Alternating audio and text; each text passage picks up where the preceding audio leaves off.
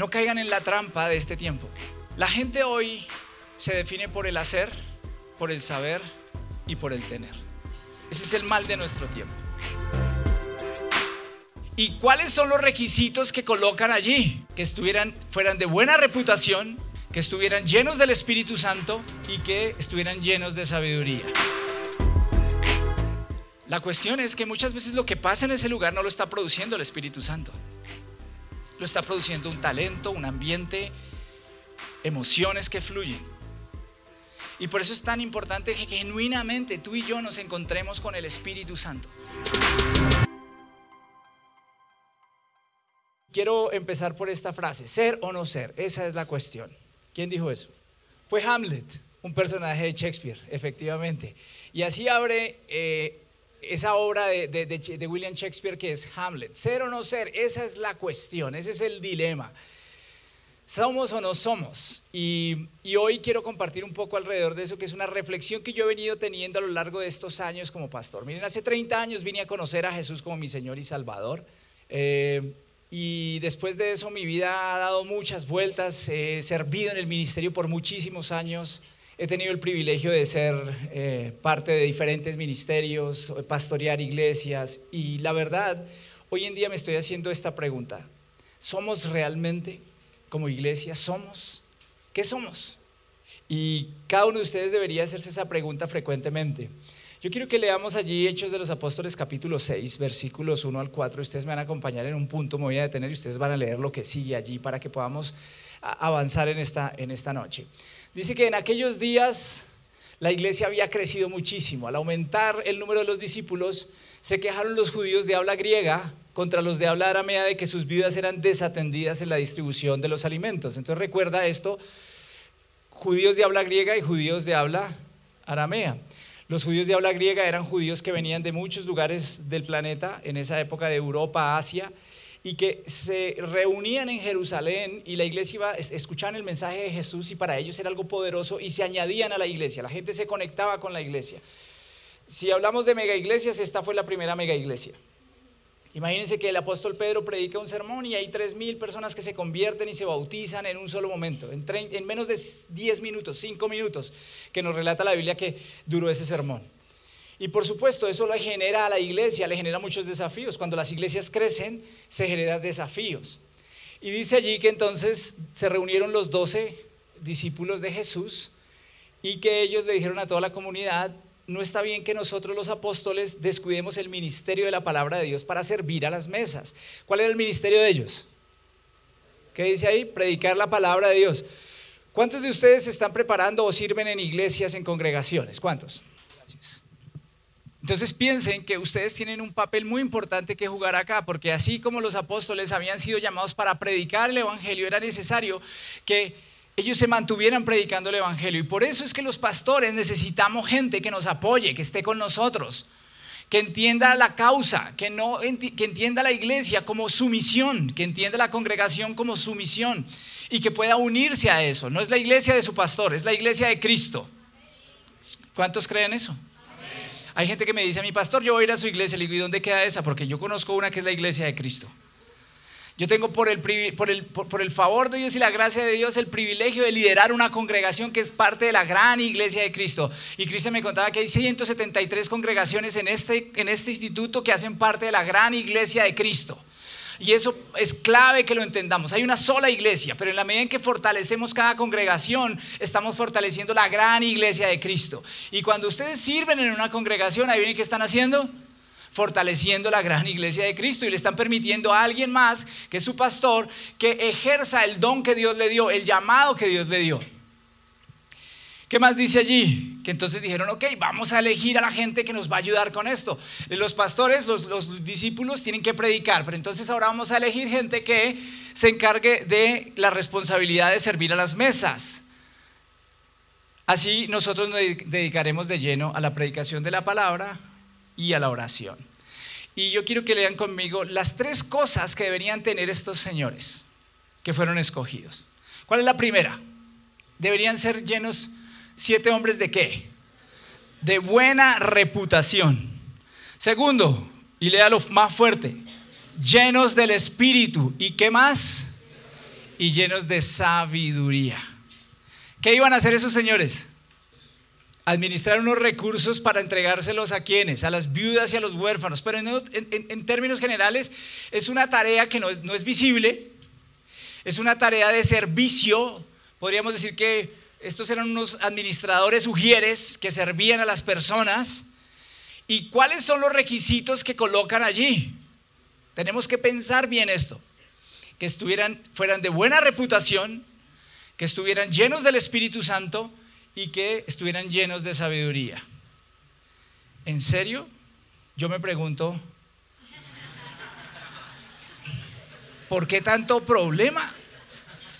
O sea, ¿por qué tanto problema? Yo, yo digo, como muchas veces se, se, ha dado cuenta que como crecen las iglesias es que llega un montón de gente, empieza a crecer y ¿qué hace uno? ¿Usted canta? Venga, cante. Súbase y póngase a cantar.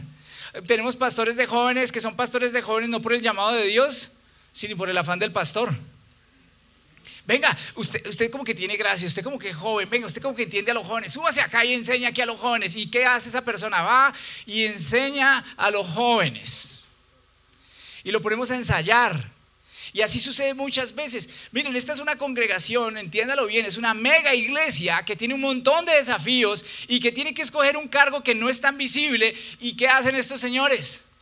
Necesitamos tres características de estas personas. Ahora piense esto. ¿Qué se le exigirá a alguien que está en la alabanza? No, no, no piensen en mucho más, piensen en esas tres cosas que hay ahí. Piensen en esas tres cosas. Que sean de buena qué? reputación, que estén llenos del Espíritu y que además ¿qué? Estén llenos de sabiduría. ¿Por qué buena reputación? Queridos y queridas, cuando ustedes están allá en ese lugar o cuando están acá, las personas que están hoy cantando, ya sus caras me las grabé.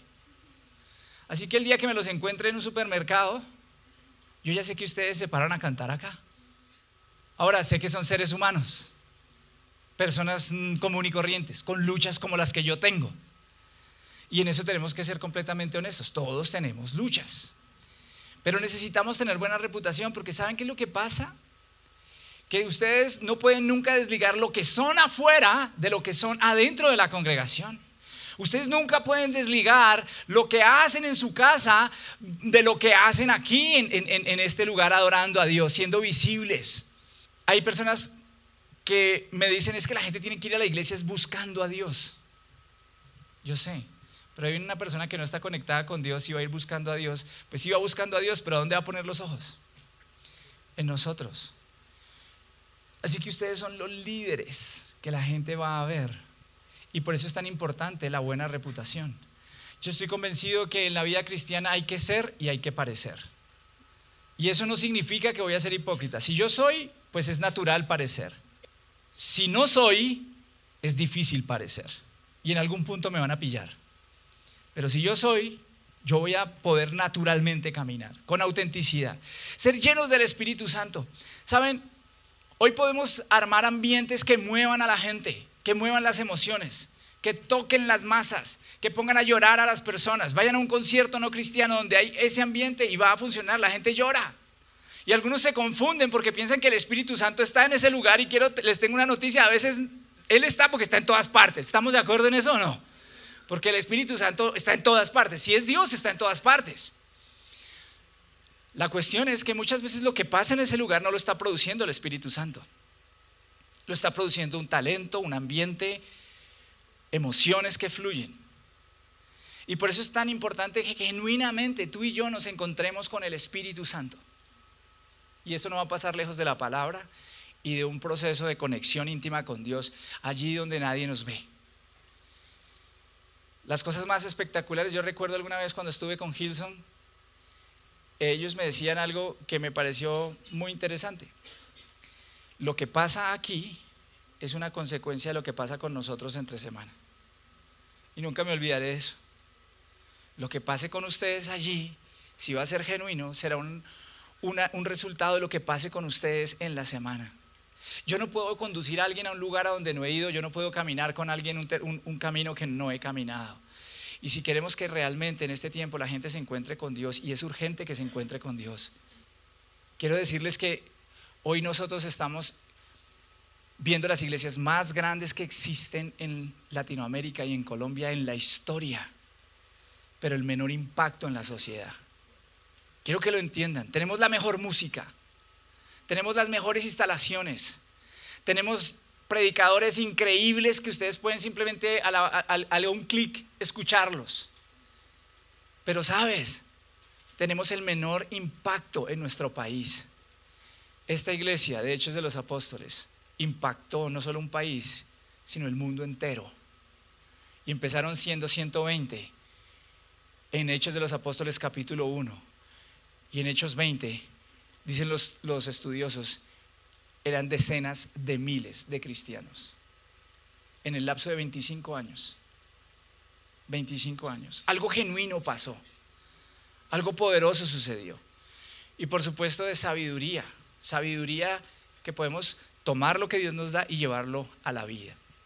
¿Por qué les quiero hablar de eso hoy? Porque hay un pastor que me gusta mucho que se llama Miguel Núñez y él dice que el hombre es un hacedor por naturaleza y que encuentra identidad en lo que hace. Y yo creo que esto es cierto para todos nosotros, pero es muy cierto para ustedes, las personas que son músicos, cantantes. Esto es supremamente cierto. Somos hacedores por naturaleza, nos encanta hacer. Como pastor la gente llega a mi congregación y si viene de otra congregación trato de volverlo allá. Pero si se quiere quedar, generalmente me dice, ¿y en qué puedo servir? ¿Se ha dado cuenta? ¿Y cuándo empiezo a cantar? Porque yo canto. ¿Y cuándo empiezo a tocar? Mire, ¿cuándo puedo hacer? ¿Cuándo puedo hacer? ¿Por qué? Porque encontramos identidad en qué? En lo que hacemos. El problema con eso es que nos debemos preguntar es por qué hacemos lo que hacemos. ¿Por qué estás estudiando acá? ¿Por qué? ¿Cuál es la razón por la cual estás estudiando acá en el instituto? ¿Por qué haces lo que haces? ¿Por qué quieres ser adorador? ¿Por qué quieres tocar en una banda? ¿Por qué quieres cantar en la iglesia? ¿Por qué? ¿Por qué hacemos lo que hacemos? ¿Por qué soy pastor? ¿Por qué me gusta predicar?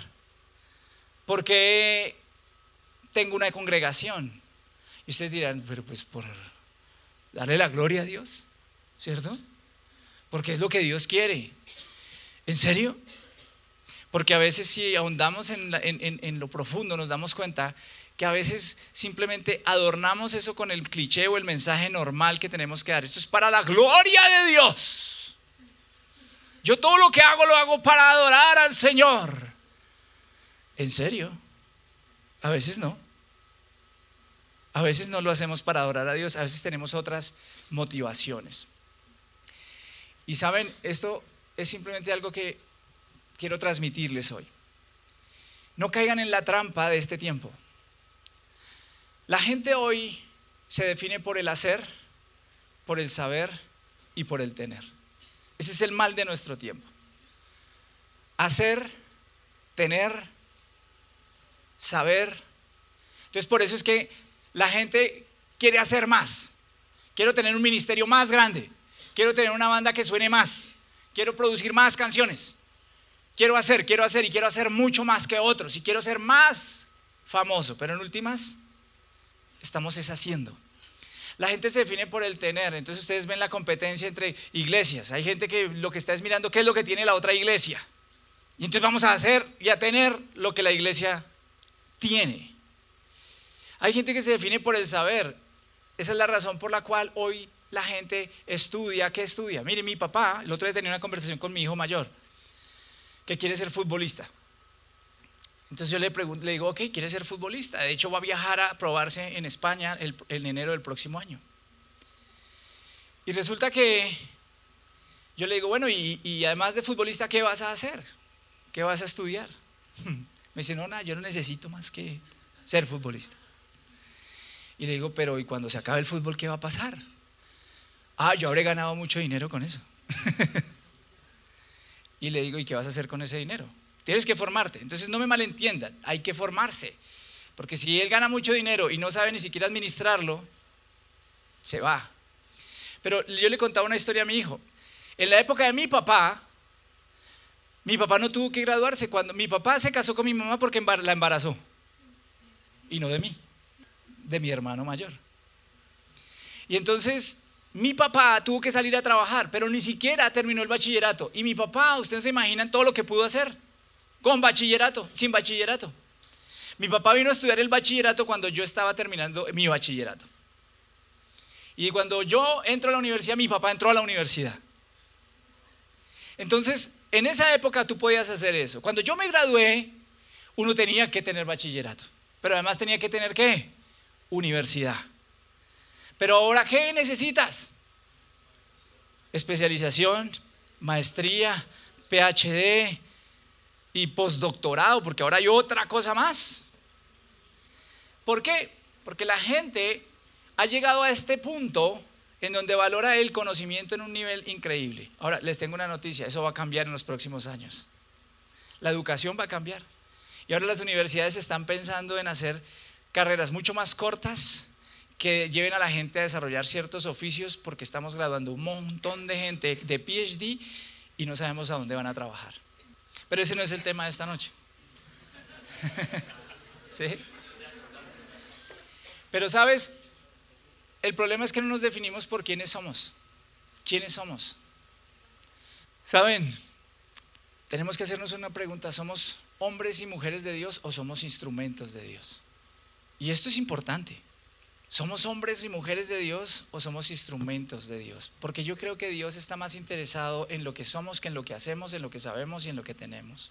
Yo creo que Dios está más interesado en nuestra relación con Él, en quiénes somos realmente, en, nuestro valor, en nuestra identidad real, más que en lo que hacemos. Y se los explico con esta historia. ¿Conocen a Sansón, sí o no? Todos conocemos a Sansón. Desde niños nos contaron la historia de Sansón. El libro de jueces dice que Sansón gobernó 20 años en tiempo de los filisteos al pueblo de Israel. O sea que fue usado por Dios. Ustedes lean jueces otra vez. ¿Y uno que lee de jueces? Uno lee que Sansón primero fue dedicado desde antes de nacer. Estableció un voto que se llamaba el voto, de, eh, los papás establecieron sobre él un voto de qué? De nazareo. ¿Saben lo que significaba ser nazareo? Significaba que él estaba apartado para un oficio especial, pero que había cosas que él no podía hacer. ¿Qué cosas no podía hacer? Vino o cualquier otra bebida, no se podía cortar el cabello, no podía tocar un cadáver, ¿cierto? Todo externo, todo externo. Ya van a entender a dónde voy. Todo externo. Pero el, tema es que lo externo refleja qué? Lo interno para Dios. Muchas personas ven el cristianismo como no hagas, no toques, no escuches, no veas. Pero yo veo el cristianismo más como haz lo correcto, escoge ser diferente, escoge lo bueno porque podrías escoger también lo malo y hazlo por amor. O sea, el, el, caminar con Dios no es un asunto de no hacer, es un asunto de escoger quién quiero ser en realidad. Vivir con Jesús no es un asunto de no hacer cosas, es un asunto de escoger quién deseo ser en realidad y quién deseo ser en el diseño de Dios. ¿Y qué mejor que seguir el diseño de Dios? Y no lo que a nosotros nos parece. Y entonces ustedes van a descubrir que no hay mayor motivación para ser santo que entender el diseño de Dios. Y santidad significa estar apartado para Dios. Salomo, eh, Sansón había sido apartado para Dios, pero él nunca entendió eso en su corazón. Y el tipo estaba en realidad rayado. Cuando ustedes van a ver lo que hacía Sansón, a mí me llama la atención, hay un pasaje donde dice que él iba caminando y, se, y vio a un, o sea, mató a un león. Y después ese león, algo pasa y es que hay un panal de miel en el cuerpo de ese león. Y el tipo pasa, ¿y qué no puede hacer? Tocar un muerto. Pero ¿qué hace él? Va donde el león, toca al león y saca el panal. ¿Y qué hace además? Come. Pero no se quedó ahí. ¿Sabe qué hizo este bárbaro? Agarró miel y se la llevó a los papás. Y los papás no tenían ni idea. Y acuérdate que los judíos no tocar a un, a un eh, muerto era algo, ya para esas culturas, incluso antes de la ley, era algo impuro. Él se contamina y contamina a otros. No sé si lo habías visto alguna vez, pero yo lo encontré ahí. Y, no solo, y contamina a otros, y a los que contamina, adivina quiénes son, la gente más importante para él, la gente que más lo amaba y que se supone que él es la gente que más amaría, que son sus papás. Porque él no había entendido esto de ser, él hacía cosas. Él se definía por sus músculos. Yo lo único que veo que él respetó, yo no sé si tomó mucho trago, estuve buscando hoy otra vez y la verdad no dice que hubiera tomado, pero yo creo que se pegó sus parrandas porque hartas mujeres tuvo. ¿Sí? Pero lo único que no hizo fue cortarse el cabello. ¿Y sabe por qué creo que no se lo cortó? Y esto no me lo reveló el Espíritu Santo, simplemente yo especulo. Porque el tipo decía qué pinta que soy, qué cabello que tengo, qué fuerte que soy. ¿Sabes? La alabanza no se trata de qué tan bonito eres. La alabanza no se trata de qué ropa usas. La alabanza no se trata de qué instrumento utilizas. La alabanza se trata de qué corazón tienes para Dios. Y yo creo que esto lo han escuchado ustedes mil veces, pero necesitamos escucharlo mil y una más e interiorizarlo en nuestro corazón. Comprender a qué nos llamó Dios, hacer antes que hacer. Todo lo que ustedes hacen debe tener un sentido. Y es un sentido de conectarse primero ustedes con Dios. Salomón era un instrumento de Dios, no lo duden. La Biblia dice que el Espíritu, el Espíritu Santo venía sobre él y le daba una fuerza tremenda para derrotar a los enemigos. O sea, era un instrumento de Dios, porque sabe, Dios usa lo que él quiere. Jesús dijo, si ustedes callan, las piedras hablarán. Entonces yo le digo al Señor, Señor, mientras yo viva, las piedras no van a hablar. ¿Me entiendes? ¿Se acuerdan que una vez un burro le habló a un profeta? Dios puede usar lo que quiera, queridos. Y a veces nosotros pensamos que se trata de nosotros. Los pastores a veces pensamos que se trata de nosotros. A veces creemos que somos tan ungidos, tan, tan, tenemos tanta revelación. Y por la misericordia de Dios obtenemos cosas que podemos comunicar a otros, pero no es nuestro, es de Dios. Y debe ser para su gloria y su honra. Podemos ser instrumentos en la mano de Dios o podemos ser hombres y mujeres de Dios. Y yo les digo, yo prefiero ser un hombre de Dios. Prefiero conectarme con Dios. No importa si le hablo a 60 personas, a mil personas, a dos mil personas. Lo que me importa es conectarme con Dios y encontrar significado en lo que hago en Dios cada segundo de mi vida. Es lo que quiero transmitirles esta noche. Encuentren significado en quienes son. Porque nosotros venimos a veces a Dios y no entendemos que cuando el carácter no ha sido formado es mucho el daño que se hace. Lo más importante es lo que somos. Cuando nosotros vivimos sin formación de carácter, hacemos mucho daño y nos hacemos mucho daño. Incluso perdemos de vista que a veces hacemos cosas con la motivación incorrecta para servir. Queremos servir por motivaciones incorrectas. Y se lo resumo de esta manera, citando a Miguel Núñez también. ¿Qué debes entender? Que somos nacidos de nuevo, pero somos afectados por nuestro pasado. Que venimos a Cristo, pero que hay cosas de nuestro pasado que nos han afectado. Y entonces, les voy a dar explicaciones. Hay gente que tiene sentimientos de inferioridad en este lugar. Hay algunos de ustedes que tienen sentimientos de inferioridad y llegan a servir a Dios sin resolver el sentimiento de inferioridad. Entonces, adivinen qué están buscando. Sin saberlo. Queridos, yo sé que ustedes no llegan pensando eso, racionalizándolo, pero allá en el fondo de su corazón está. ¿Saben qué está pensando? Necesito aprobación. Y por eso cuando cantan y se bajan, miran al pastor a ver qué les dice. ¿Se los dice alguien que ha lidiado con el sentimiento de inferioridad? Yo crecí durante muchos años escuchando que era cabezón. ¿Serio? Y que era orejón. Y entonces, ya ustedes no me van a volver a ver igual después de lo que les estoy contando, pero...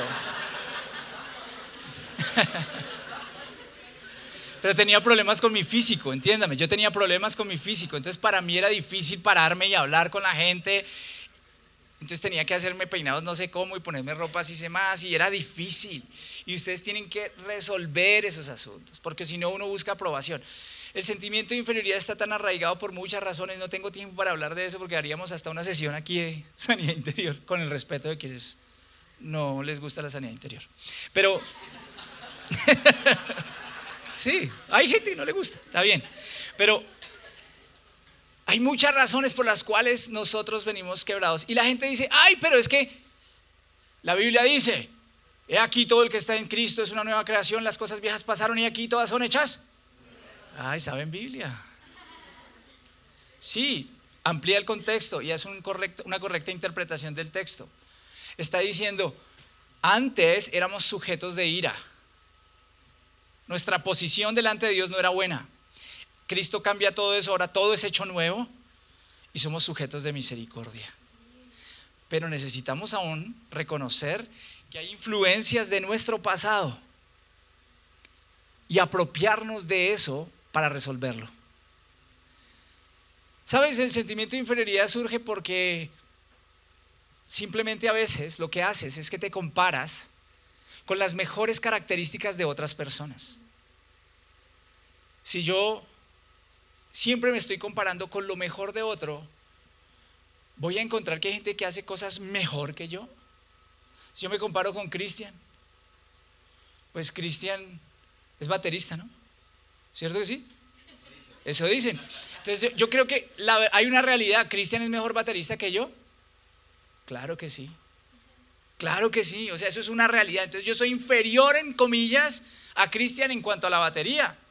Pero si comparan a Cristian, por ejemplo, con qué? Conmigo. Bueno, no sé, otra cosa que yo sea bueno, pero tal vez hay cosas donde yo puedo exceder a Cristian. Pero ¿qué es lo que haces cuando tienes ese sentimiento de inferioridad? Siempre te estás comparando, comparando. Y siempre ves lo mejor y lo mejor. Lo que no sabes es que ellos también tienen cosas que no son tan buenas. Es solo un ejemplo de cómo uno puede empezar a resolver este asunto. Pero necesitas cambiar eso, porque si no vas a ser un líder inseguro. Hay unas personas que ocultan su inseguridad con un eh, complejo que es el de superioridad. Parecen muy seguros, pero son súper inseguros. Maltratan a todo el mundo. Y el maltrato, es, eh, cuando hay gente maltratadora, eso es solo un símbolo de su inseguridad. Esa persona es tan insegura que necesita pisar a los otros para sentirse bien, para que nadie le quite el, el puesto. Y yo no sé ustedes, pero pues yo llevo suficientes años en alabanza para haber conocido un montón de directores de alabanza inseguros. que hacen mucho daño porque nunca resolvieron algo que había en su corazón. Necesitas apropiarte de eso. Necesitas entender que Dios quiere hacer un cambio en cada uno de nosotros. El otro problema es que traemos una cosmovisión de este mundo.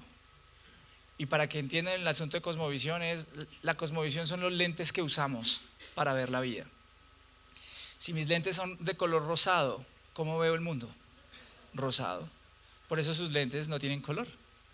Traemos una cosmovisión que es del mundo. Ustedes fueron formados, la mayoría, en colegios que tienen una cosmovisión del mundo, posmoderna y humanista. Y si estuvieron en colegios cristianos, les tengo una noticia. Sus profesores que los formaron a ustedes fueron formados en universidades humanistas y posmodernas. Y les transmitieron a ustedes humanismo y posmodernismo igual. y ustedes llegan y traen todo eso, entonces necesitamos que Dios cambie nuestra cosmovisión en todos los asuntos. Necesitamos ver la alabanza desde la óptica de Dios, necesitamos ver la iglesia desde la óptica de Dios, necesitamos ver nuestras relaciones desde la óptica de Dios, no desde la posmodernidad. Cambiar nuestra mente es lo que la Biblia nos invita a hacer. Transfórmense, renuévense en su mente. ¿Sabes? Volviendo a la, iglesia de Hechos de los Apóstoles, ¿por qué crees que Pedro cuando predica se convierte en tres mil personas? ¿Cuántos pastores han visto ustedes que un día en una iglesia, así sea una mega iglesia, terminan un sermón y dicen, ¿cuántos quieren recibir a Jesús? Y tres mil personas lo hacen. Pues yo no lo he visto hasta ahora. ¿Por qué creen que pasó eso? Yo siempre me pregunto cosas cuando leo la Biblia. Yo les voy a decir por qué. Lo que yo creo. La gente que estaba escuchando a Pedro era israelita. Se sabían la Torah, el Antiguo Testamento, de pe a pa. ¿Sabes que un jovencito a los 12 años se sabía todos los cinco libros del Pentateuco de memoria en la época de Jesús. Se lo sabía de memoria. Así lo formaban en casa y en la sinagoga. ¿Cuánta Biblia sabes? Con eso les doy ese dato. Y después, lo mejor de lo mejor de lo mejor de ellos, continuaba estudiando la Biblia hasta el punto que aprendía la Biblia de memoria, los salmos, profetas. Y los mejores de los mejores se convertían en los famosos maestros que disipulaban gente. Entonces, cuando Pedro viene y les dice, es que ustedes pecaron Y ahora ustedes crucificaron al Mesías. Ellos entendían quién era el Mesías, entendían el pecado porque ellos entendían todos los rituales del pecado que nunca podían resolver. Y les dice ahora conviértanse, arrepiéntanse. Estos tipos, el Espíritu Santo viene y ¿qué hace? Los ilumina en su conocimiento y se conectan con Dios. Hoy nos paramos, no predicamos la Biblia porque muchas veces lo que predicamos son emociones, se llama posmodernismo. Hacemos prédicas motivacionales, que podría ser cualquier motivador, y le ponemos tres versículos y después decimos, ¿quién quiere recibir al Señor? Y yo te voy a decir algo. Si alguien viene a la iglesia, está peleado con la esposa, yo digo, y el Señor puede sanar tu matrimonio. ¿Quién quiere recibir al Señor? ¿Cuántos creen que van a recibir al Señor? Pues todos, porque el Señor puede sanar tu matrimonio. Pero lo que no escuchamos en muchas predicas como esta, ¿sabes qué? Eres un pecador, arrepiéntete y ven a Cristo. ¿Quién quiere recibir al Señor? Cosmovisión. Ahora yo entiendo que estamos en un tiempo donde debemos saber cómo enseñarle a la gente estas cosas. Pero es cambio de mente, cosmovisión. Y ya voy terminando. Entramos a la vida cristiana con una sobrevaloración de nosotros mismos. Y ese es un asunto posmoderno. Parece que la vida nos debe. Llegamos a esta tierra y parece que toda la vida nos, nos debe. Yo les quiero contar algo que me pasó. Lo estaba compartiendo con algunas personas antes de bajar acá en unas preguntas que me estaban haciendo. Yo entré en un periodo de depresión hace unos años muy fuerte, siendo pastor. Y entré en ese periodo de depresión por muchas cosas, pero una de las cosas que me fastidiaba es que a, a veces hacer iglesia es más difícil de lo que yo esperaba. Y un día en realidad yo me quejé con Dios y le dije, ¿y por qué tiene esto que ser tan difícil? Y escuché allí como en mi corazón esto. ¿Y quién te dijo que iba a ser fácil? ¿Quién dijo que iba a ser fácil? ¿Quién dijo que la vida es fácil? ¿Quién dijo que en esta vida no hay obstáculos? ¿Cuándo Dios en la Biblia nos dijo, vengan a mí y todo les va a salir bien? Yo escucho de la Biblia esto. Todo el que quiera seguirme, tome su cruz, níguese a sí mismo. Yo escucho que Jesús le dijo a sus discípulos, en este mundo tendrán aflicción. ¿Pero qué? Confíen, yo he vencido al mundo. Nuestro mundo posmoderno, ¿qué nos ha dicho? Tú mereces todo, la vida te lo debe todo. Solo deséalo y obténlo. Lucha por eso. Haz lo que te haga sentir bien, no importa si a los demás les gusta o no. Y entonces tenemos una cosmovisión centrada en quiénes? en nosotros y no en Dios. Y te voy a decir algo y ya acabo. Queridos, aún cuando no puedas subirte a cantar, no se trata de ti, se trata de Dios. Adora a Dios ahí donde estás sentado. Aún cuando no tengas las luces encima tuyo, adora a Dios, porque las luces deben estar para Él y no para nosotros. Cuando te subas y hagas las cosas que haces, es lindo recibir crédito, pero ¿sabes qué? No te llenes de crédito, porque hoy estamos en un problema y estamos enfermos de carisma en las iglesias, seducidos por el carisma de la gente que se para en las tarimas, pero necesitamos más gente que aún fuera de las tarimas salga y transforme este país y haga la diferencia. Así que sean de buena reputación, llenos del Espíritu Santo y de sabiduría, porque para mí ¿Ser o no ser? Esa es la cuestión. Muchas gracias.